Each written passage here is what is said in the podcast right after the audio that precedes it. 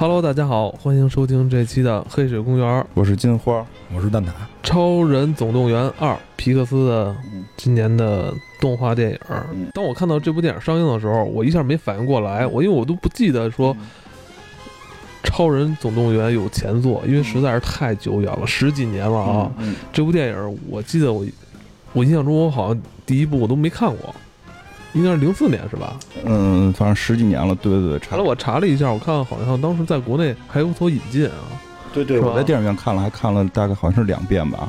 是吧？因为我对这个印象还挺深的，但是说实话，事隔太久，剧情也记不了太清楚了。就是第一的第一部的，但是当时就是非常的喜欢，因为又是动画片儿，又是超。这个超超级英雄系列，而且第一集其实就是在讲超级英雄找工作之后怎么办什么的，他的那个立意我会是我比较喜欢的。嗯，蛋挞呢？我是关注过这游戏，但是后来我因为我对动作类游戏一般，然后这个确实是一个动作类的游戏，所以我只是看了看简介，然后没太玩儿。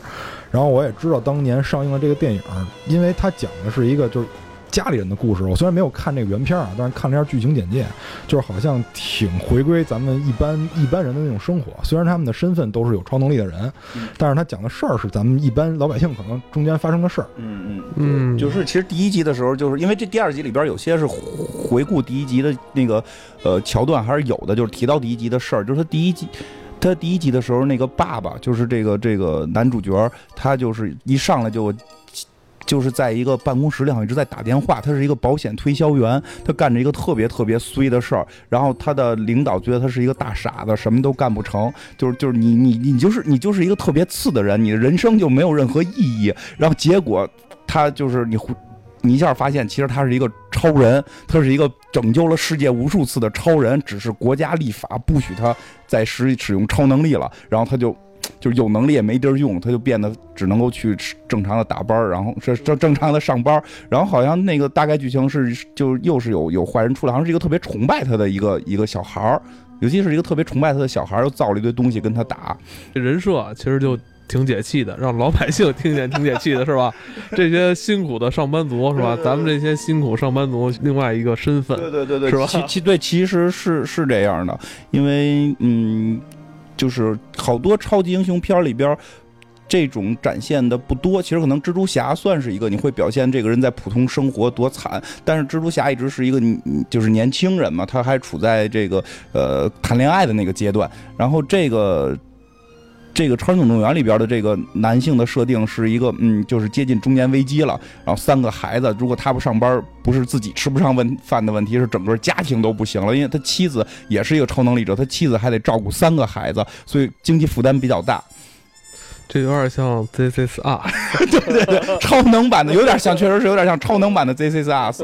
我觉得还告诉我们，就是上班的时候不要瞎惹你的同事，对吧？他有什么能力你不知道。对，尤其是那些那个品行不端的老板啊，不管是谁，就是你上班，不管是你的同事也好，你的下属也好，还是什么你的乙方也好，善待他，善待，善待。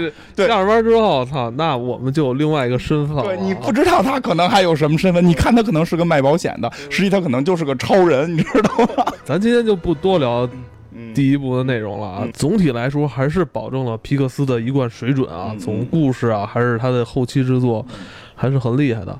嗯，但是我有一疑问，就是我后来一直在等着那个钻地侠什么时候再出来。对，我也在等。我他妈都等，我看完了，我说怎么那钻地侠这个这事儿就就了了是吗？就就了了了，留了个扣，以后你没准下一季有，就肯定还得再拍吧。我觉得那钻地侠有点像那个《忍者神龟》里边那个猪面啊，那首先那不叫侠，人家不是侠，就是他每集都会出来，但不一定每集会被彻底打倒。一个一个一个钻地的坏人。一个钻地的坏人，其实这个故事最重要的事儿没讲完，就是依依然没有抓住他，依然没有抓住，因为说了嘛，就是他们影响了，就是就实际上开始就说这些超人就不应该去抓他，因为保险公司会赔银行，然后他们有各种的这个这个警方有各种的方式可以可以让这个伤害降到最低，就是因为官方说说你你干嘛？你看你们一去造成这么大的破坏，对不对？对吧？本来我们能把这个破坏降低到一定范围，结果你来这破坏程度更严重了。嗯，后来他们出了事儿之后，不是父母在饭桌上还在讨论这件事儿吗？就是爸爸觉得自己没做错，就是母亲觉得做错了。其实他母亲一直持的态度还是比较这个政治正确的一个态度，就是法律还是要遵守。然后他爸爸就是一直在认为法律必须公平，如果法律不公平的话，就可以不遵守法律。然后就是他，对对对，其实他妈妈就是说，如果法律不公平的话，你要用法律的方式去解决，让它变得更公平。呃，还是得依法治国。就这个还是我我我觉得他妈妈，我我支持他妈妈吧。但是你别忘了，他妈妈其实你看剧情往后延展的时候，他妈妈反而是破坏他自己定的规矩的这个，对违反了。他后来他后来他后来还是违违反了，但是你得这么说。对，因为还是那句话，道理都懂，但仍然过不好这一生。对对对，你你得就是明白，就是所以我特别喜欢他妈妈，就是你可以这么做，但你一定要这么说。明 白明白。两面三刀，不也不是两面三刀，就是其实我觉得很很重要，就是你得认知自己。就是我认真的说，就是你有时候要认知自己的就是正确与否。你可以做错的，我觉得错事儿不是不能做，我觉得不是人一辈子不做错事儿。你可以选择做错事儿，但你做错事儿的时候，首先你要知道我错了。我觉得他妈妈就是知道自己在做违法的事情，然后为了让法律。变得更好，他首先认知这件事儿，因为我你说到这儿，我突然想起来有一个那个之前我看过一个片子，是那个丹泽尔华盛顿演的，就是他们家孩子有心脏病，然后由于那个保险没上全，他孩子不能换心脏，然后他就质疑政府的那个保险，就是说我我我我我一个男人上班了，为什么我儿子得心脏病不国家不掏钱换心脏？这个也不知道为什么，嗯，美美国的不太懂美国的这个保险，为什么他会有这种质疑？看我我我们就不质疑，然后呢？他后来又抢，就是抢了那个，就是劫持医院，就是就是警察都傻了，说没见过劫医院的，你都劫银行、劫小卖部，劫医院有什么用？里边又他妈没有钱，对吧？都他妈走保险，哪有哪有现金？后来他知，就是他劫医院的核心目的是要医生给他孩子治病，然后最后的结尾是说，最后医生去出面给他治病了，但他认识到我自己做的是错事儿，他依然会伏法。我觉得这个是一个正确的观念，就是我必须有。对错的这个是非观，我可以做不对的事儿，但我做不对的事儿，我要知道我做错了，未来我可能要去承担这个责任啊。你说这个，我我也想起一个，是那个 谁，是那个凯文史派西演的。就是那个叫大卫什么的一生，嗯，哦，大卫戈尔的一生，就是讲的是，你看过那个，就是讲那个美国死刑法那个事儿，对对对，就是他老质疑那个死刑法，然后美国说我们这个死刑法没有错判过，完他说那我必须要给你找一个反证，于是他就自己攒了一个局，就是感觉是他把一个人杀了，其实是那个人自愿把自己自杀，结果到大卫戈尔自己被宣判死刑被枪毙的时候，他才把那个自杀的完整版的录像公诸于世，就是说你这个死刑法实际上是有漏洞的，你的举证很多东西。是不科学。对，我记得当当时好像是用那个摄像头，是吧？对，但是摄像头没法收声，是不是？而且他是他是自拍，自拍了以后，他截了一部分给法院。实际上，这个法院的证据是对自己不利的，让法院觉得是他是他杀的，结果实际上是那女的自杀。对对对，是就这种。所以我觉得就是《超人总动员》这个理论，还我觉得还挺。正确的就是法律，可能有的时候真的需要违法的方式去推进，但是那不就蝙蝠侠了吗？但是你必你必须得承担这个责任，就是那肯定，你不能说完了事儿之后，哎，我这这这不不公正，我不走法律程序，这个不这肯定不行，你必须得有担当，你得认啊，你得你得认，你得认。就国外有很多这种片子，就是什么最后这个由于法律的问题、法律的漏洞，没法这个罪犯杀不死，眼看他是一个凶手，他就是弄不死他，这这个在经常有嘛，然后就。直接就是我看过好多，就是等于是，呃，这个受害者的母亲就会在现场把对方打死，拿枪打死，打死之后立即立即伏法，就是我你判我什么罪都都无所谓，我我就是为了报这仇，但我错了，我认识到我的错误。对，这个有这个好像是有这个这个案件，是一个呃小孩的父亲，那是对男男男，但后来那个嗯，好像后来他父亲好像也。啊，这这不不能多提这事儿，因为那是一个个案。对，因为就是说法律它一定会有威慑力，但就是说有的时候对于有的人，比如说有的人他明知自己做的这个事情是要去去奔着死而去的时候，其实死刑对他是没有威慑力的。那么这个时候有的有的在有的地方啊，我不是说所有，有的地方是能接受你利用一些法外之力去解决这个矛盾的。尤其像现在，就是因为这两天我看太多的人去去。去诟病这个未成年保护法，其实是这样，就是未成年保护法任何一条法律，它在被大家承认并且颁布的时候，实际上它是有两面性的。第一个是你要接受它保障的人有他自己的特殊性，尤其是比如说像未成年人，你不能光指望他就是让未成年人跟我们获得不一样的优待的同时，还不接受他。在某些事儿上不被惩罚，就这是肯定是不行的，嗯，因为这种法律都是双向的，就是他未成年人，他规定了未成年人跟成年人在享受的权益方面是有区别的，未成年人肯定是要比成年人相对受到优待的，那么他在受到这种优待的同时。那你也要接受这种优待给他带来的一些保护，嗯，这个是双向的，你不能说因为未成年人犯了一些事儿，完了就去诟病这个法律。你要真的诟病，你可以通过一个正常的途径。对对对对吧？我觉得好多事儿就是你不能最后都压在说靠法律来解决，你首先这人是要活得要道德，对对对，要道德约束的，没错，是这样。现在就是好多咱们。咱们就都忽略道德约束，到这节骨眼上了，你把法律拿出来，视死如归的人，他已经不拿这个法律当回事儿了。他反正他知道他也是死路一条，那他就大开杀戒了。同样的事儿发生在自己身上时候，就是我有情可原，就是大家真的失去了一些，哎，就就就是感觉失去了一些。我觉得这这说失去了敬畏感，嗯，那是这个是吧？没错，是敬畏，是敬畏。我怕哪个没有道德约束，也没有法律底线人来报复我。我 小心点，不是，这现在这都疯，因为我跟你说，哎呦，这这集太难录，我这集得省略好多关键词，对对对，省略好多关键词，然后我怕人弄我。你知道，就是前两天我转发了一条微博，就是在日本，然后就是有一人那个骂那喷子，完了被喷子给哦，对对对，是我这事儿，对，你看了吧？看了看了，你小心啊，小心点。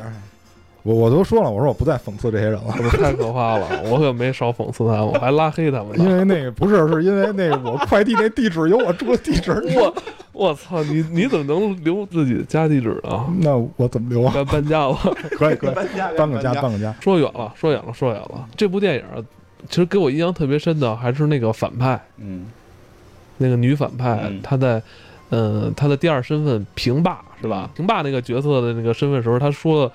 一些很辛辣、犀利的这个话，然后让我当时确实有点脸红。就是你，其实都是你想说的吧？我觉得那是肯定是所有人都想说那话，但所有人都在犯这些毛病，知道这是这是最让人那什么的。是所有人都想说给别人听的话，对，所有人但自己又又多多少少会都有这些毛病。比如说我，嗯，现在好像很多人都不愿自己去体验真正的生活，是吧？就是就是看直播嘛，说白了，对吧？反正也说综艺这事儿了，都说自身体验感这种东西，大家都已经不太习惯想去做了哈。因为就是大家现在不是流行一句话叫那个视频通关嘛？其实咱们由小看大，游戏尚且如此，更何况生活那么多层面。大家现在对于直播的这种热衷，跟这个是有直接关系的。不仅仅是他说美国电影拍给美国观众看的哈，就是全世界的观众其实都都会有体会。这互联网之后都会有这个问题，这个是真的。因为现在好多。不光是就像蛋塔说的，游戏就是以小见大了。旅游现在都变得，我觉得很多人都不爱旅游了，就是上网搜搜看看就行了。就是大家已经失去了去体验的那种 那种欲望。哎，我跟你说，你说到这儿，我都想起来，我都能想到别人在你这句话底下的评论。就是我们不旅游是因为现在缺钱，不是因为不想去。我我我是我觉得他主要想说的就是人们现在在逐渐变得软弱，就是那几句话，因为说的就扎得很透。他就是说人们现在变得越来越软弱了，因为大家都希望用一个更轻松的方法去体验生活。这是他原话，就是说我如果想过好日子，你让我自己努力去打拼，可能够呛，我比较懒。但是如果我看别人去直播自己的好日子，我感受一下，假装自己也过了一遍，是不？这不就是华氏四五幺啊？对对啊，那那片儿也挺深刻的，那片儿我也看了。包括现在有了网络之后，哎，就记得最新的《奇妙物语》里不有一集就是嘛，就是我我我自己拍一堆特好看的，然后发在我的。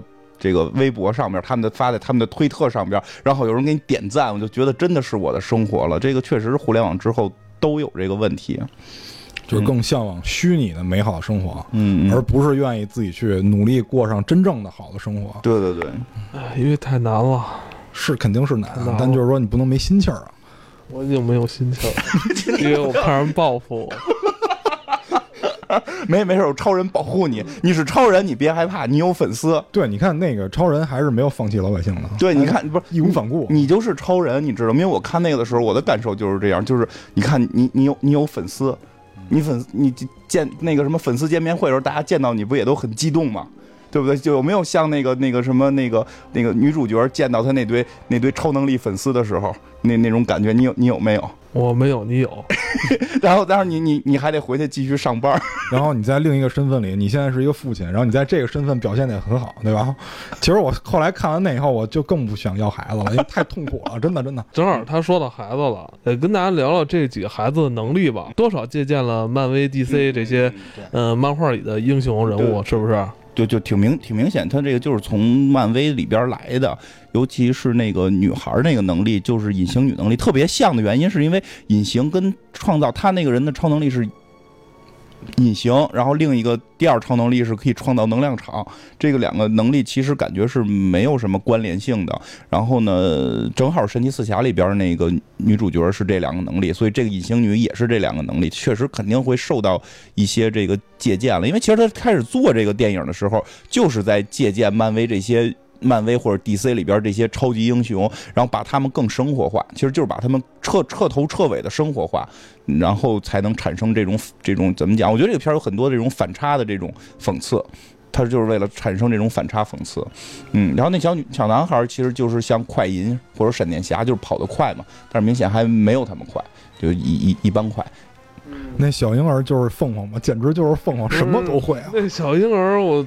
他好像这个能力特别多哈，而且我感觉就是他刚多大，也就是两三一两岁。现在这个我看他那程度好像一两岁，我觉得可能随着他慢慢成长，他可能还能有更多能力，是吧？那那能有一百零一种方法来杀死 X 教授。对对对对，可以可以可以。反正那个小孩在，其实那个小孩在第一集的时候就展示出了有众多能力，因为那小孩在第一集的时候是没有参加任何战斗，然后是在家里边。找了一个大姐姐看着，就是找了一个大学生雇着保姆看他，然后他那个大学生是第一个知道他有超能力的，而且我记得是那个电影结束之后是还出了一个短片，那个短片就是演那些他爸爸妈妈哥哥姐姐出去打仗的时候，然后那个这个小孩和保姆在家是怎么生活的，然后这个小孩就当时已经展现出了这种能变火呀、变怪兽啊，然后放放放镭射眼这这这些能力，对，在那个短片里边就已经有了，嗯。挺厉害的，这孩子，我那，他等于他第二部他时隔了十四年，但是这个电影的剧情里边其实并没有隔那么久，是吧？对，几个月的时间好像也就对，感觉就隔了几个月、几周的时间，因为他们还在说什么岛上的事儿啊，还那都是第一部里边的剧情，而且这两个孩子也都没有长大。而且小孩也没有长大，而且他们还都不知道小孩有超能力。其实我看到那儿的时候，我第一反应说：“哎，他们父母怎么不知道他有超能力呢？”后来一想，哦确实是，是那个保姆知道。而且他这个剧情是直接接着上一部，他并不是跨度十十四年这种，所以他父母还不知道这个小孩拥有拥有超能力。嗯，但是我觉得他这里边，他母亲的那形象好像比他闺女好好看啊。是吗他他他闺女那个就长得，你是想说眼袋吗？对，怎么那么重的眼袋啊？而且整个的面相就是不是那种特别青春的感觉啊。我我还挺喜欢，还挺喜欢的。我挺喜欢看着很丧嘛。对对，他眼袋非常性感，你不觉得吗？哎呦不，我是认真的，我认真的，我我我还挺喜欢那个叫他们翻译叫八小倩是吧？是吧？对对，八小倩、八小迪、八小七，我 八小飞，八小还还说呢。我看这场电影的时候，还出了一点小乌龙事件，就是我那场吧，呃，应该就是买的一个就是英文原版配音，但是结果一开头放的放的是。国语配音，结果放了十分钟吧，是那个工作人员说：“哎呀，不对，那个我们给您大家给大家重放吧，差点暴露，给我专门放的，就是重放我，结果就重新就听的那个英语原配，然后我发现。”国语配音的时候挺舒服的，我觉得好像这种国外的动画片看国语的体验，其实可能对我来说更好。动画片里边这些人说国语，其实你觉得也没什么问题。好像现在这个译制片现在越来越少了哈。嗯，对对，突突然说到这个，我我我其实我看外国活人的说中国话我都能接受，但是我不太接受就是明星配音，就是明星配音，因为人设太强，有时候会带不进去，因为这个。因为不得不说这，你知道这第第一版的配音是谁吗？嗯，第一版的好像男主角配音是姜文老师，那个设计师，那个那个女设计师是陈佩斯老师。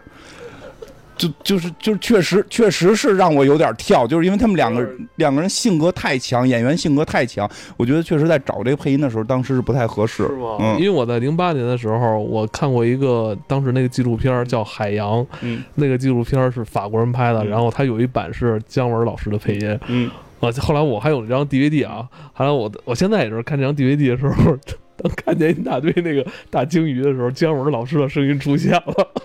然后那你看那个《海底总动员》，就是尼莫那小丑鱼那个，嗯，那好像还是张国立老师，张国立老？师配音。张国立和徐帆吧。张国立和徐帆，其实张国立那个我觉得倒还好，徐帆那个就明显，徐帆也人设太强，因为中国有就是就是有些演不是，其实不是中国啊，国外也是很多演员的是人设很强型的演员，很有些演员是我可以试任何角色的。其实那种人设很强型的演员，个人魅力还是挺强的，但是他会有一个问题，就是如果他去给别人配音的话，就会就会跳，就会跳戏。其实国外这么做反而是他们会。在拍动画片的时候就决定是这个人配音，然后连他妈造型，连他妈剧本那个台词儿全是按他的那个真人写的。比如汤姆里琼斯是吧？对对啊，对对对对，啊，对，这太像了，好像现在以前是跟点外星人有关的，肯定就有一个汤姆里琼斯啊。对，因为他是黑衣人嘛，对吧？对啊黑衣人人设太对啊，强，而且他肯定有一桥段是他消掉你的这个记忆，这个。对对那你说那谁呢？嗯要你刚才说，我想到那谁了，谁呀？光头强。我觉得他爸那个 光头强要要找他那个原型配音，我觉得也挺棒的。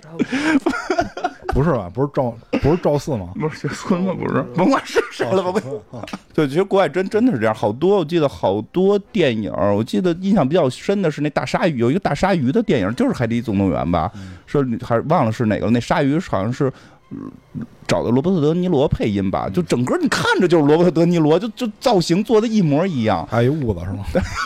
我回头查查，我回头查查，我记不太清了。就是所以国外配音是这样，但是国内配音的时候，如果你找性格特强的演员，一定会跳。所以我还比较能接受，因为我看了两版，就是英文的看了一版，中文的看了一版，你觉得咱们那个译制过来的好吗？嗯，挺好的。但是我看的那版可能是音响有点问题，但是但是就是说配的，我觉得还是挺不错的。所以其实我。我我连钢铁侠都看过中文版，就是 因为有时候我也带孩子看，我实在懒懒得念词儿。因为我觉得啊，我觉得这个所有配音我都不拒绝，嗯但是我唯一拒绝一点就是他在念这些人名的时候，嗯我就觉得有挺违和的，尤其这片子就，呃，吐槽小小吐槽一下，嗯是吧？八小倩，多可爱呀、多你还是嫌人嫌人有眼袋。我觉得叫真要念他们名儿的话，就直接念他们的英文名儿不行吗？嗯，不不不知道了，就不知道英文他们怎么翻的，英文也就就也可能就叫八小倩。我觉得他可能想那个本地化翻译一下。是吗？因为因为他那些成人好像翻译的都是直接用的英文名他成人直接用英文名，我也没太明白为什么他这个用的是那个就是翻译的昵称，我估计可能是有什么昵称大家不好理解吧，我我觉得有有这种可能性，因为好像外国人他有一个长名字，他那个昵称可能就是前长名字前缀，前对对，前几个字母变个形，这中国人一看这一个人有五四五个名，有名儿有姓儿有中间名儿，还他妈有这种各种昵称，就可能会乱套吧，也有这种可能性。但是真的你不觉得有那个那个眼袋妹还挺可爱的吗？有一种丧丧的感觉。我我我有可能可能这是下一个流行趋势吧。嗯，可能在国内不太可能流行起来吧，但是我确实还挺喜欢有时候看着丧一点的女孩你刚才说的那个配音那问题啊，就是嗯我先先续着那说，那我现在就讲，嗯，小羊苏西、小兔瑞贝卡、小马佩德罗，啊，get 不到吧？啊，行，算算，过过过过。你说的是什么呀？没事没事没事没事，就动画片的吧？没事没事没事。你该说那个特丧那个，啊，对，皮克斯做这种小女孩形象做的也太多了，我觉得他们是不是？也不想往、呃也不想往特别纯漂亮做，我觉得是就是我觉得真实一点会有时候会更有意思。我觉得太漂亮，有可能会跟他妈就是嗯人设上，就是对对对会会有点奇怪哈。对对，而且我会觉得，呃，就是接地气儿嘛，这算是。反正我觉得反而让我会，因为这种艺术形象处理成这样，我会觉得更让我喜欢，是因为你会觉得他想塑造这是一个普通女孩儿。她就是一个邻家女，对对邻家女生的这样一个形象。如果如果把她塑造的像他妈的那种脸呀，那种那那么精致的话，明显就是笑拉拉队了。其实他妈也是一个，我觉得在我觉得他妈应该是那种比较典型的八十年代那种老美喜欢那种女性的风格。对对对对吧？因为那个就是我们我们看这岁数，我估计也差不多。对对，是是是，你说是你说那种感觉，就是他妈是以前还挺漂亮那种大那那那那种美国大妞。对对对。然后，但是就是说，因为他表现的是一个家长里短的超人，他不能弄成跟那北极星那种的是吧？对对对对，你说的，他家长里短超人，他必须得像一个邻家女生这样一个形象。因为对，因为这个女孩她塑造的，她有她的感情问题。如果她要是特别漂亮，是拉拉队队长的话，那就是那他的问题就是到底跟谁好的问题，对吧？到底跟谁好，怀没怀孕，就是这种问题了。他还是对对吧？那爸爸就得急那种事儿，感觉跟整个片子不符合了。你看他那个，你看他他们家姑娘那个男朋友，好像像一个国内的年轻小生。是是这次这个。啊，像不像？就是有点有点明显像一个东方人的那个形象。是这次这综艺里出来的某个小生吗？不是不是，可能为了政治正确吧。就是因为如果要是又是鹰钩鼻子、大金发，可能就过于的。现在好像好莱坞不太会把，尤其是动画片儿，绝不会把那种人塑造成。就是就是男主角，我我就就是正极正面的人，他一般会不会现在不塑造那样的人了？傻了吧唧的。对对对 对对对对，所以我发现他人设是诚心这么设定的。然后这个女孩有点邻家的感觉，真的，她那女孩，我觉得特别特别，怎么讲？就还她失恋之后就在隐身状态，但是能看到衣服，她只让自己身体隐身了，衣服还能看见。我觉得他那些桥段设设计的制作的还真的挺有意思，就在。他爸爸在那儿就已经手足无措的在在对付他另外两个弟弟，然后这个八小倩失恋了，然后你能看到一个毛衣飘过来，然后毛衣其实他他对吧？他让毛衣飘过来，然后从冰箱里边拿出了一个 一个冰激凌，这种我就觉得太细腻了，因为他不想让别人看见他，他又能够隐身，所以他就隐身下来，但是他又穿着毛，他又穿着他那身毛衣，就是他他脑子已经有点可能。崩溃的有点乱了，就还真的让人挺喜欢的。而且这个情况我觉得也挺生活化的，就是因为那个我们那边有一些可能是有一些外籍的这个工作人员，嗯，有一些黑人兄弟，然后有的时候晚上我加班回家以后，就是我会看见有一件衣服在天上飘。就是就是，我就觉得跟那个感觉就是很熟悉，你知道，很熟悉。尤其有一天，有有一老外在那儿开那个就是共享单车，你知道吗？我给我吓坏了，穿的还是白衬衫，不是穿的是那种，就是因为因为那会儿还不是夏天呢，他穿一个就是那个麻面的西装，就是还有点反光，你知道吗？然后晚上 你又看不清楚，完了就感觉一件衣服在那开锁。那你这个要在美国就不正确。我跟你讲，在美国你这政治不正确。但是真的，我我没意识到那是一人，当时，所以就真的给我吓一吓一跟头。反正这一集里边，就是还真是他女儿的这条线还比较重，因为他儿子的，就是他那个跑得快的儿子的线基本被拿拿掉了。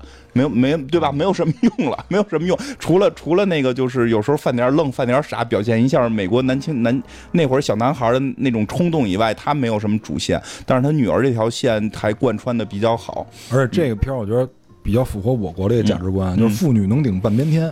你看这里的主要主要剧情推动者全部都是女性。哎呦，你你说这个呢？我就对对对，你说这，我今儿看见一帖子，我真觉得大家有时候就是艺术作品看看就行，别深究。今儿今儿看有一帖子说，为什么这个主角变成？因为第一部的核心主角是爸爸，这回核心主角变成妈妈了。为什么核心主角变成妈妈之后，敌人也变成了女性？是不是在暗示女性只能打败女性，不能打败男性？我觉 我觉得。觉得就想多了，我觉得想多了，因为这里边表现那个那个就是反派的那个女的，可比他哥厉害多了。他哥哥有点傻，对，哥有点傻，就就片子绝对没有这个意思，别多想，别多想。我觉得就这些人吧，就说这些话的人吧，他看完电影之后必须得实现人生逆转，走上巅峰，你知道，他必须得看到这种道理，否则他觉得他这一个多小时浪费了。允许大家发表意见，他要不在这发表意见，他就该拿刀出门发表意见了，好不好？还还还是在这骂骂我们吧，骂骂骂我们吧，我们愿意认识，我们现在愿意让骂。不要去伤害那些孩子。我今年看这么多电影了，每次开场都没有看到朱时茂老师的那个。嗯，救救我的孩子！换了换了，我看那场还有，他现在有的院院线换了，有的院线没换。我现在看的已经是动画版的啊。对，你说这个画我这个，我靠，我赶上了。对他今天用上了，对我今天用上了。我我刚才来的时候还跟你们说呢，我说我今天那个，因为我们家旁边是商场，然后那电影院在三楼，然后我就在三楼看电影，结果二楼着火了，然后我然后我愣不知道，因为我看完电影出来，我是中午去的，我现在一般看电影都挑中午那。不是，你你那个二楼跟三楼都是影院吗？不是，就是二楼是一堆饭馆，哦，然后就是一楼是那个卖衣服鞋，然后可能有点那个冰激凌什么的，然后二楼大部分都是饭馆，哦哦，三楼是影院。那煤气炸了，然后那个对啊，最关键的就是我不知道是我不知道什么引起的，但就是说我看完了以后出来，因为我一般都会现在选中午看电影，因为人少，哦，我老怕人踢我后背，就我经常被踢椅子，所以我就选中午人少的场去看。看完了以后，我一下楼就闻见一股特别浓重的烟味儿，嗯我还说这什么情况？我说这是你还得再问问，呃打因为打看看看，因为我因为我当时看完这个电影，我特别想行侠仗义，你知道吗？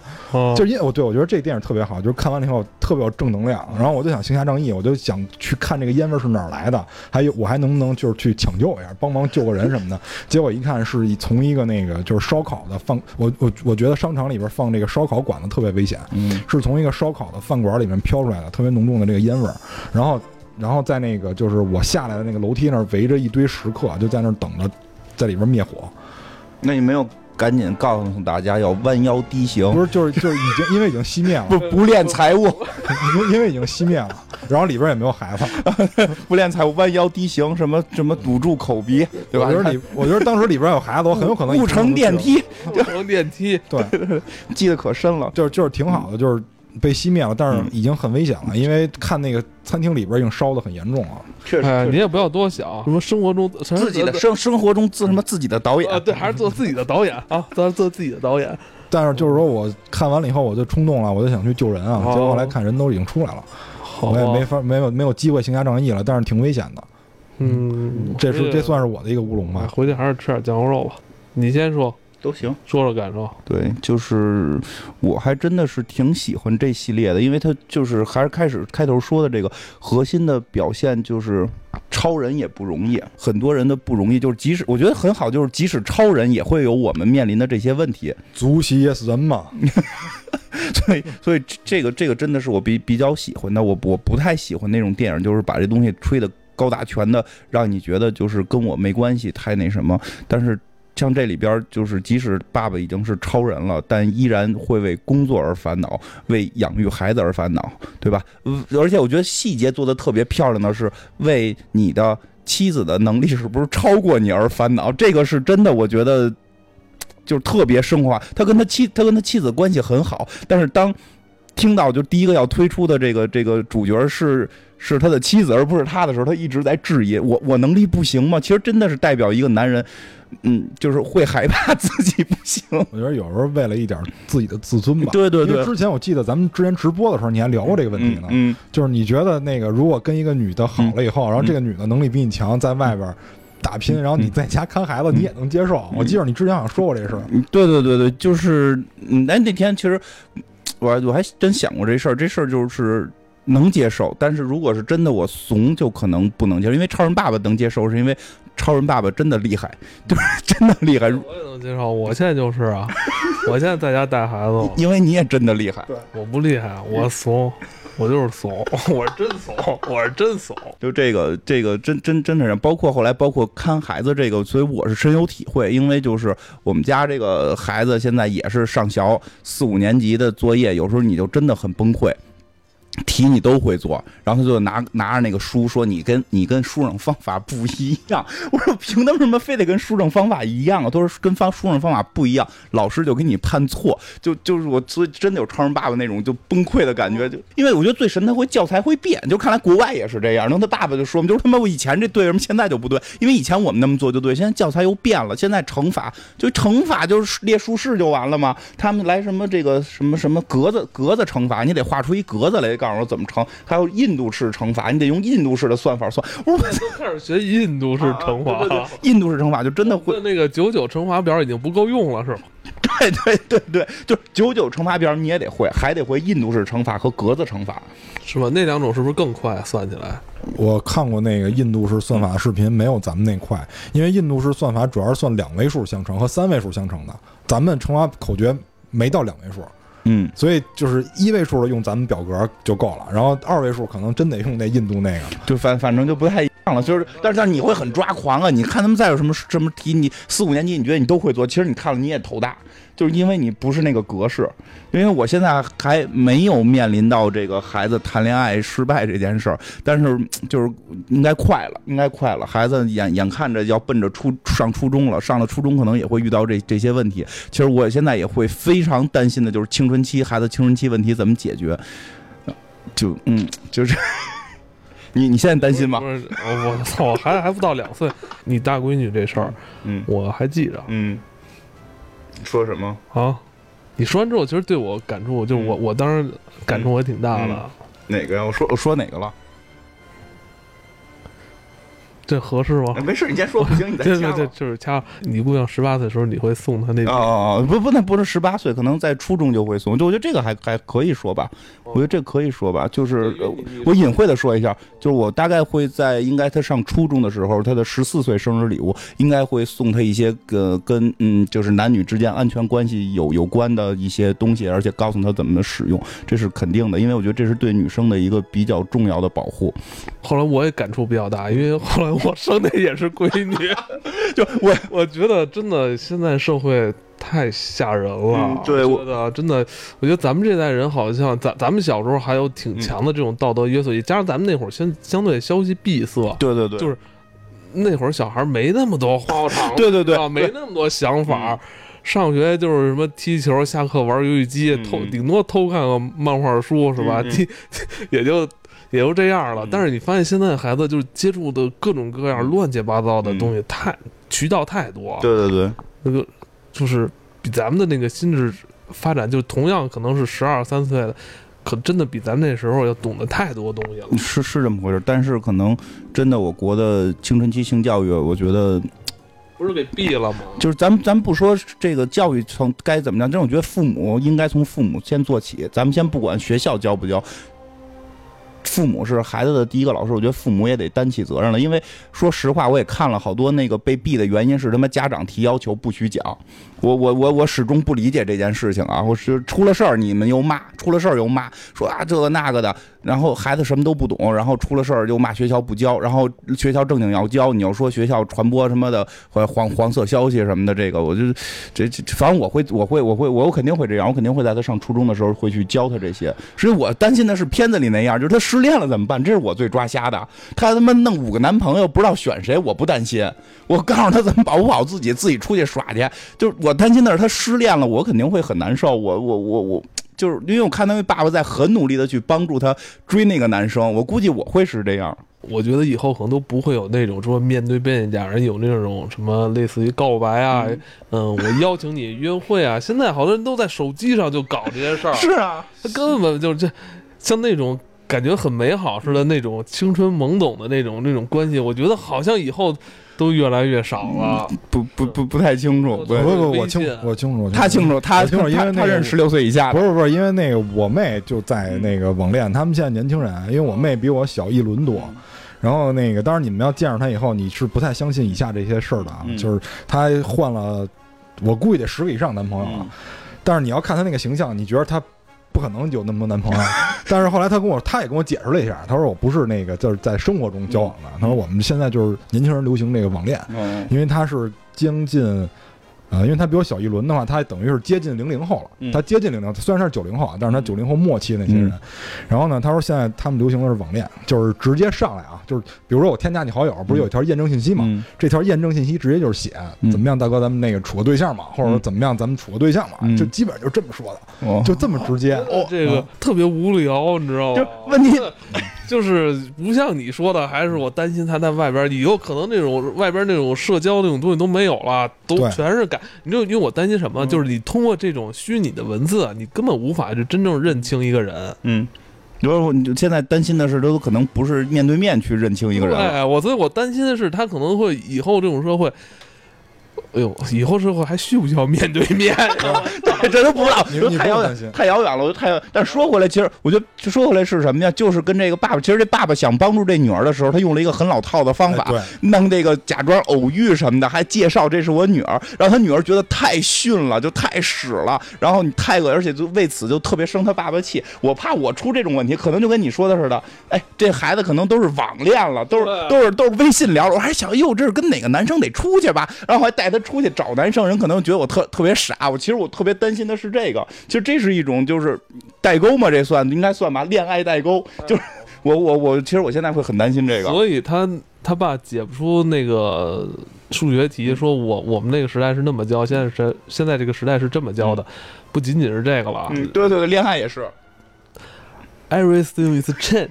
对，就是行为习惯改变了，其实都是最后目的是一样的，可能都是搞对象，但是我们可能用的方法渠道不太一样。对，其实我因为作为父亲，我会担心到时候给孩子丢脸。你不用担心，因为他们，因为我问过他，我说你搞就是在网上搞这么多对象，你怎么办？你生活中怎么办？他说我们这些人都已经就是先天默认不会见面的。所以我们在网上随便聊，然后他们晚上还现在有一个名词叫什么连麦，就是都不是叫那个什么咱俩语音，就是说叫连麦。连麦以后完了，最最夸张的，他跟我说，他说我们晚上睡觉的时候是不关麦的，嗯，就是睡觉的喘息声也让对方听见。然后我操，就是不见面，对，就不见面。嗯，我觉得不见面。不太可能，因为网恋嘛，咱们这一代人不也经历过这种东西吗？是吧？该他妈见不最后也得也见嘛。也也不好说，因为我知道现在有些产品是可以，你有一个，我有一个，然后下一个 app 之后是联动的，就是可以真的完全不用见，完全不用见。哎，那你给你孩子配手机吗？现在就已经有了，也有，嗯，也有是吧？对，还能美颜呢。但是哎，你你会就是不光是你了，就是比如你爱人还有你你你们家长辈，会不会限制他使用手机的这个频率跟时间段？肯定会，因为他眼睛不太好。其实其实真的 玩的眼睛不太好。那那肯定的，因为就是我我对这最大担心是玩玩手机毁眼睛，遗传。呃，包括哎，对，哎，其实你真的，你说咱们这些话题，那片儿里也有，那片儿里不是最后那个他们那小小孩一直闹，然后最后给他玩平板吗？还问呢，你确定给他玩平板合适吗？对，对对对，其实外国人也担心这个。我想问一下，那你每天晚上会收手机吗？嗯不太会，就是自己约束吧。反正瞎了是你的事儿，我们会明确告诉你。然后我们家老二牙不好，就告诉你就修就治这一回，再治你就没有零花钱。就。那没没有，我觉得不会是不会抢手，除非出了什么大问题吧。然后也不会看，也不会看。我觉得我可能会抢手。嗯，哎，其实经济制裁是最有效的，因为我之前我们那办公室里边那个系统，就是有的是那个 Office，然后有的是 WPS，但是 WPS 有时候放到 Office 上以后就会出一些问题，格式不对什么的。我们在提交方案的时候就会。得到甲方诟病。后来我有一天，我把我那个微信二维码告诉大家了。我说是这样啊，我这是我的微信二维码。嗯，谁再交 WPS 文件，直接扫码罚款五十。嗯，完了，从那以后再也没有 WPS 模式。就是经济制裁是最有效的。对，其实孩子也可以经济制裁，孩子也可以。潜移默化还彰显了自己这个领导的身份。对 对，他现在好像也在着急找工作吧。哎，这说回来，说到真的教育孩子这件事，我觉得特别逗的是，这个片子在一开始还放了一个贴片的一个小短片。包宝宝啊，包宝宝就是这个片儿还真是有的说好，有的说不好。然后首先说这个好像是国内的导演制作的，华裔，华裔是吧？啊，华裔的导演制作的，我觉得精良程度是没没问题，没得说的，因为也是皮克斯的这个作品。但是真的这个后边这个故事发展会让大家有很多的争议。就是因为他洞察做的很好，就这些事儿非常的生活化，嗯，而且大部分我觉得，呃，在某一段年龄的人都经历过这些事儿，嗯嗯，但就是他讲的这个。就是他讲的这个事儿吧，我我我们如果往根儿上扯的话，可能会有分歧。嗯，他其实讲的是一个母亲跟儿子之间的一个话题。对，就是母亲对孩子很宠爱，而且又甚至我觉得倒有点溺爱，生怕他受伤，很像一个妈宝把那个。对对对，对对，看完之后很多人都说，其实你这不是在宣传妈宝吗？对。然后最后这个就是这这个故事里边，这这个我就比较短，大概说一下，就是。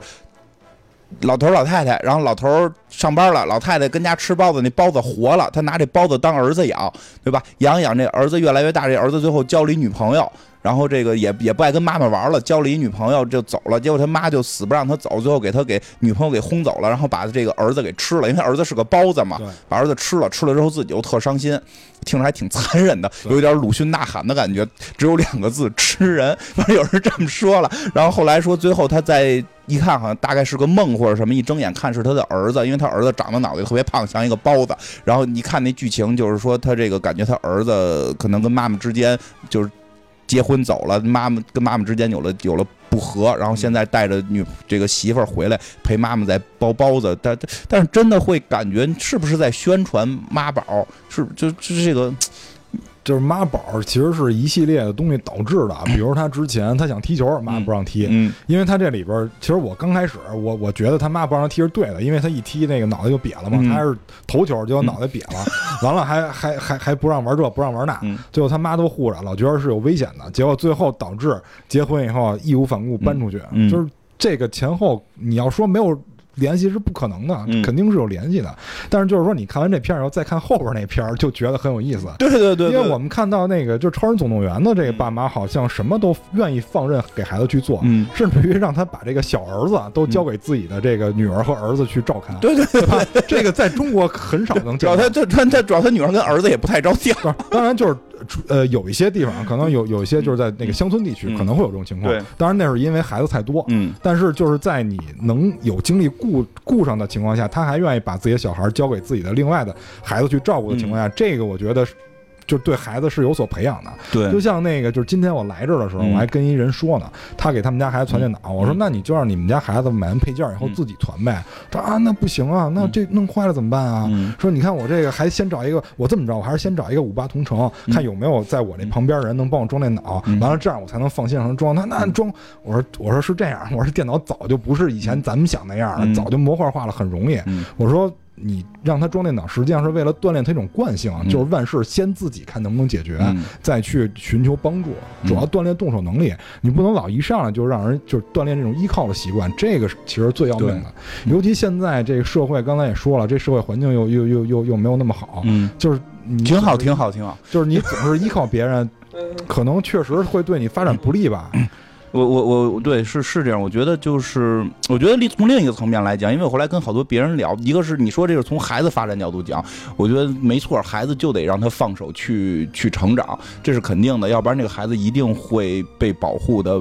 因为其实我觉得像那个这个什么包宝宝那个孩子还不错，最后跟女朋友走了。对，很多那个真正的妈宝是最后不跟女朋友走的，就一切听我妈的。你结婚你回来，我得跟我妈一块住，然后可能母亲会很开心，然后形成一个所谓的大家庭。怎么了？你媳妇家这 说到我，你你你你形成一个所谓的大家庭也好，但实际上这个这个会有会会有会有缺缺失的，而且其实更关键，从父母这个角度讲，我觉得是一个特别怪的现象。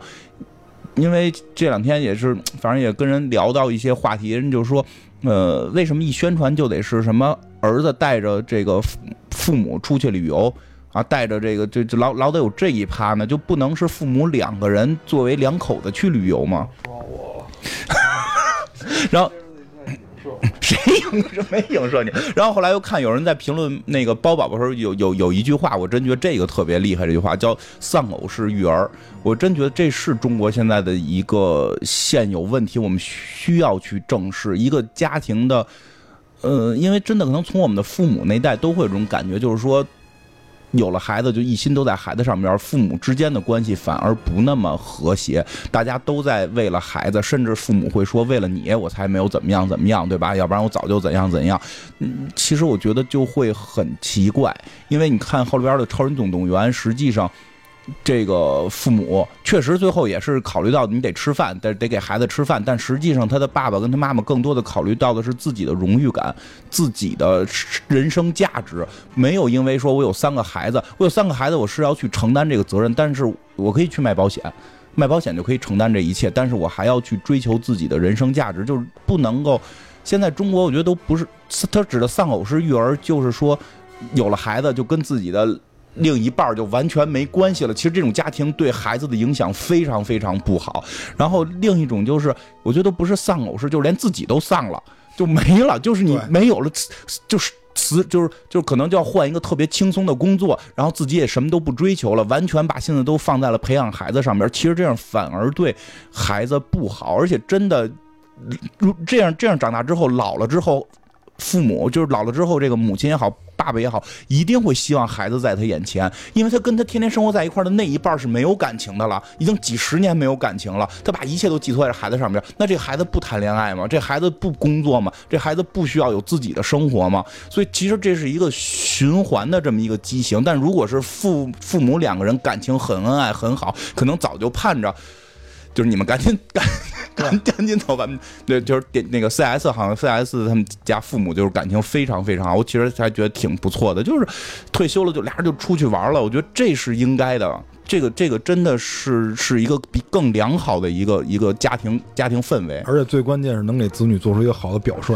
对对对，其实有时候会说为什么这么多新的孩新一代这些婚姻这么多这问题那问题啊？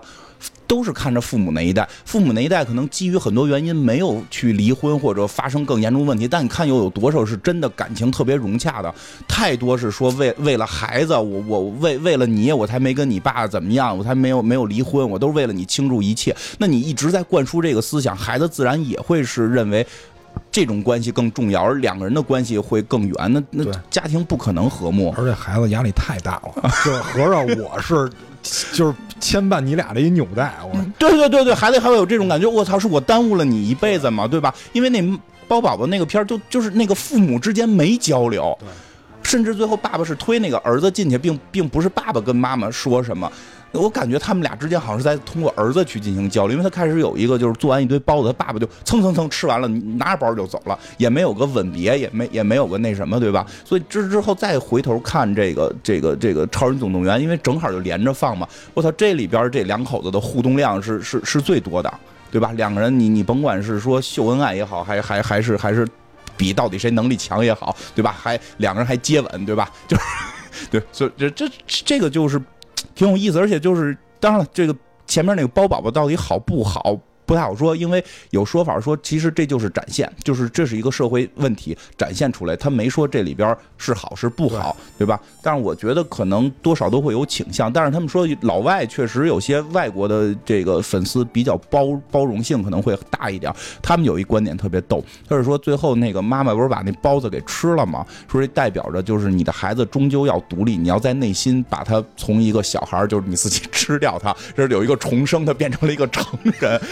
我觉得老外真是爱心无限。我觉得他要这么说的话，应该是让孩子以后在心里就好了，他人可以去独立生活。也没准是这个意思。这老解读的也挺有意思。但是我真觉得这两个片儿同时放，我不知道是不是有意为之。我觉得可能真是对比之后会让我，因为都是讲家庭的事儿嘛。呃，对，对比之后真的有一种特别不一样的感觉。你，我我之前就是。看很多人就是说老外排斥中国人嘛，就是这个原因有很多啊。我只说其中一面啊，不是仅仅这一面啊。就是说那很多老外，尤其欧洲的老外，很排斥中国人，是因为什么？不是因为说中国人有什么陋习，而是因为中国人能力强，才所以排斥中国人。这个能力强在哪儿呢？是他们的忍耐力很强。就是爸妈，比如说作为一代的移民去到欧洲，嗯他们可以忍辱负重，让孩子发展起来。自己可以就是吃次的、穿次的，然后住次的，把所有的这个资本都留给孩子，让孩子去读好学校，让孩子去接受精英式教育，然后把他们的中层全部替代掉。嗯，就是这个，你可以说是对父母的这种忍耐精神的一种认可，也可以说是对自己的这种一种威胁。嗯，总之就是说，在不是说咱们自己知道这一点，其实。大家都知道，咱们有这种习惯，对对，就是对于下一代这种关爱，对对反对，就是反正我不会，我我得留好钱玩儿。我就是管我孩子到十八岁，就是还好都是女孩，不用考虑买房问题，就是就是他们就就是也不好说不好说，我跟你说，我肯定不会给他们买房，就是到到时候到时候家里那些包分分就就是 包分分就能买一房，买不了房就包分分就这些了，就这几个包，一人一半，你你们自自表表我都不给。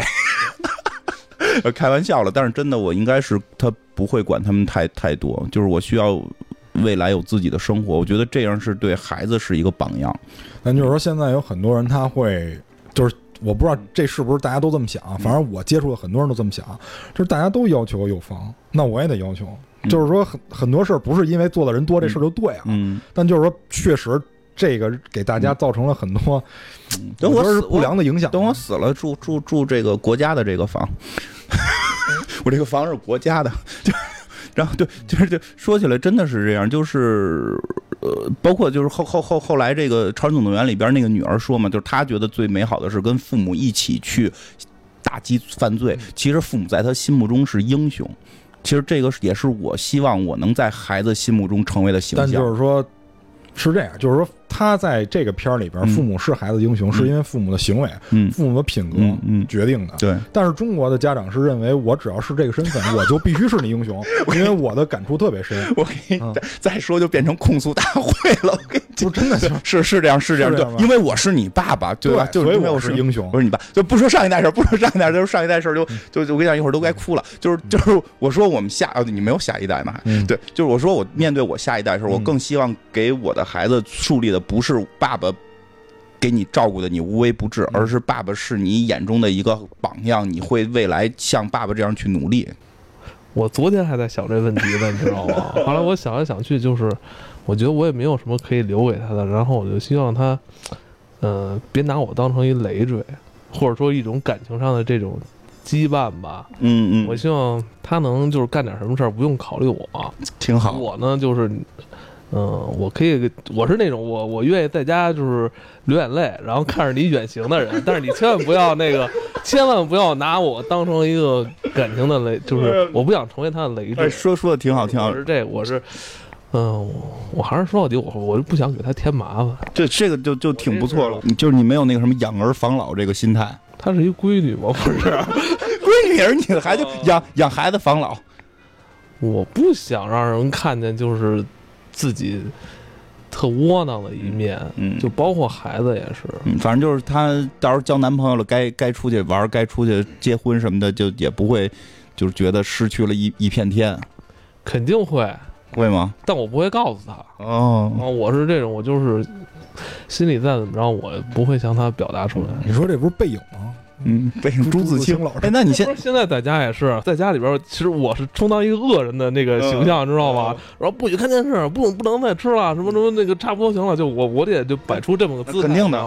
所以他现在就是什么样最不喜欢就是我。哎，不会，你放心，时间长了就习惯。但是我呢，有时候又特别又特满足这种角色扮演，就是我不留功与名那个，知道。知道吗？乐死我了！你太可乐了。我我在我就喜欢演这种苦情戏，你知道吧？我就心想，就是我就当那个恶人，我就是虽然爸爸表面上对你特别严厉，但其实是是我是这个家里最爱的人。然后我自己在演这个戏，然后。我以为你说半天，你得说希望他能就是不这么觉得呢。合着你觉得这还挺带劲？因为我觉得这就跟蝙蝠侠似的嘛，总要有人来承担这个责任嘛。挺挺好，挺好，挺满足的，挺满足过这个瘾。因为真的不好说什么父母是成为他的榜样很难，太难了。我觉得自己本身身上毛病那么多，怎么成为榜样啊？你你你会的，你已经是榜样了。很难，我就当一个恶人吧。你已经是榜样了，真的。不是他可能怕孩子以后榜样是那个直播那些，然后动不动就几百万人给充几百万那些。就刚才来的时候我说那个，就是他，就是刚才接着艾文那个说，就是这个反派，这个平霸在，在这个女主在追他的时候，然后说的那些话，其实我觉得他想，他有的时候可能想说点这个乌合之众的事儿，因为我最近正好在看这本书，就是可别这么说，你说之前看的。啊，之前看啊，对我看过的一本，对对对，我看过，就让我想起了我之前看过的一本书，就是这个乌合之众嘛，就是说这个。就是说，这个乌合之众，这里边可能想再讨论一下留还是不留，因为很多片儿里都在讨论这个问题，嗯，尤其是超级英雄片最爱讨论这些问题，对，有呃，比如说像那之前那个全民超人好像就讨论过，就是那个全民超人汉考克，嗯，那个威尔史密斯演的，就是在讨论，就这些就这些很平凡的人，我们到底要不要留他？嗯，就是。因为平霸不就是想让，就是说，就嫌这个老百姓太太懒了，然后什么变得软弱了，然后扛不起事儿来，老指望英雄，然后就自己就有那种依赖心理，就觉得这些人好像生活就就变成了有能力的人的一些累赘。嗯，就是因为除了看这个书以外，我最近还看见一个，就是就关于愚昧的人。你们看了多少书了？对 对，反正看了不少吧。最近对，就是就说了一个愚昧的人，就是在八十年代的时候，人就总结过，就是说。就是厉害的人，就是这这事儿我也总结过，但是我没总结他那么细啊。就是说这个厉害的人，实际上他为什么厉害，是因为首先他有一帮拖大腿的人，完他还成功了，这是最厉害的。他说你们千万不要低估这个愚昧的人的数量，还有愚昧的人的这个愚昧程度。我说这个都是非常非常就是让你瞠目结舌、瞠目结舌的。太有体会了，对吧？跟你说，嗯，就是特别让你瞠目结舌的一一种现象，而且这个愚昧的人数是非常之多的。但是这些人，你你不可能剥夺他生存的权利。因为这是在道德上和法理上都是不允许的，每个人都是独立的个体，所以呢，就是说，如果你真的想去做一些事儿，比如，比如我在这里面，他，但是这个电影里边没有明确的表达别人拖他后腿的事儿啊，但就是说，你要深究，肯定能能揪出来这种东西。就比如说，很多人会说那个，就是《复联三》里边那个星爵，其实就是一拖拖后腿的嘛。但就是说，你也你也可能相对别人嘛，他可能愚昧一点，但就是说，我们想成功。你一定要一定要知道，就是一定会有愚昧的人在拖你的腿，嗯，就跟博弈论是一样嘛。博弈论就是大猪小猪的故事嘛，就跟那个是一样的。你想成功，一定会面对各种各样这种问题。我以前还老生气呢啊，这甲方什么都不懂还能这样，然后这个这人什么都不懂还能跟我一块共事。后来我想开了，就这个你你没有办法改变，人家就是这样的，嗯，就是这样的，所以就拖着他们一块往前走呗，就就就只能是这样。我我我，你先说。说什么？你刚才不是说特别要表达一个什么吗？不，你先说吧。我先说。其实我觉得是这样，就是，嗯，不说是不是有什么法理道德去说他们该不该存在，其实就说一个标准在哪儿，多少多所就比是不是有一条线，说这条线以上的就是精英，这条线以下的就是乌合之众。那条线在哪儿？条线谁定？那我们是乌合之众还是精英？比我们聪明的人有的是。对。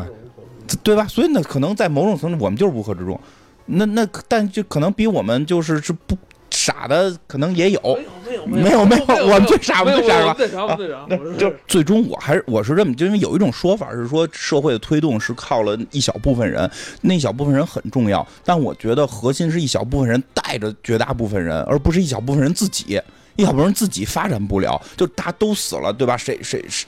就谁去炸炸炸油条？你早饭吃什么？你得你得带着下边的人，所以就是真正我觉得伟大的是能带着所谓的这一群。你说我为乌合之众，这个这个词儿可能就是嗯嗯大众吧。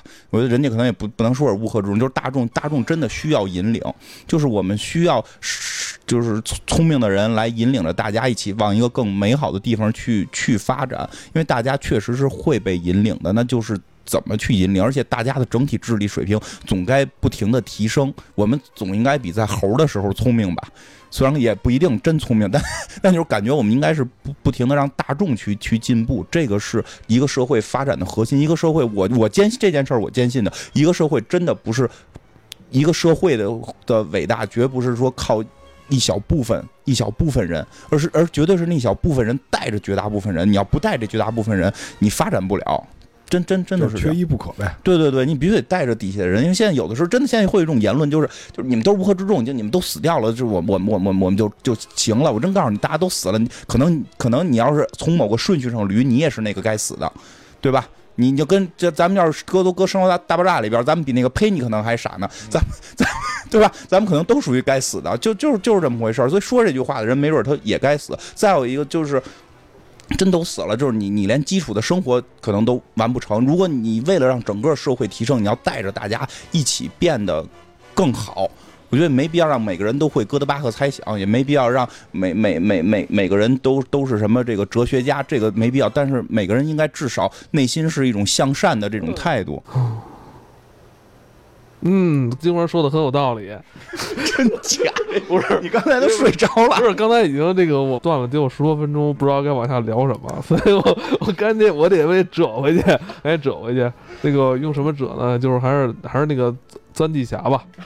钻地侠没有了。钻地侠到底去哪儿了？钻地钻地侠就没有了。他们他们可能后续就继续打了，因为他们后来不是继续的行侠仗义了吗？嗯，哎呀，其实说回来啊，就是皮克斯这么多年。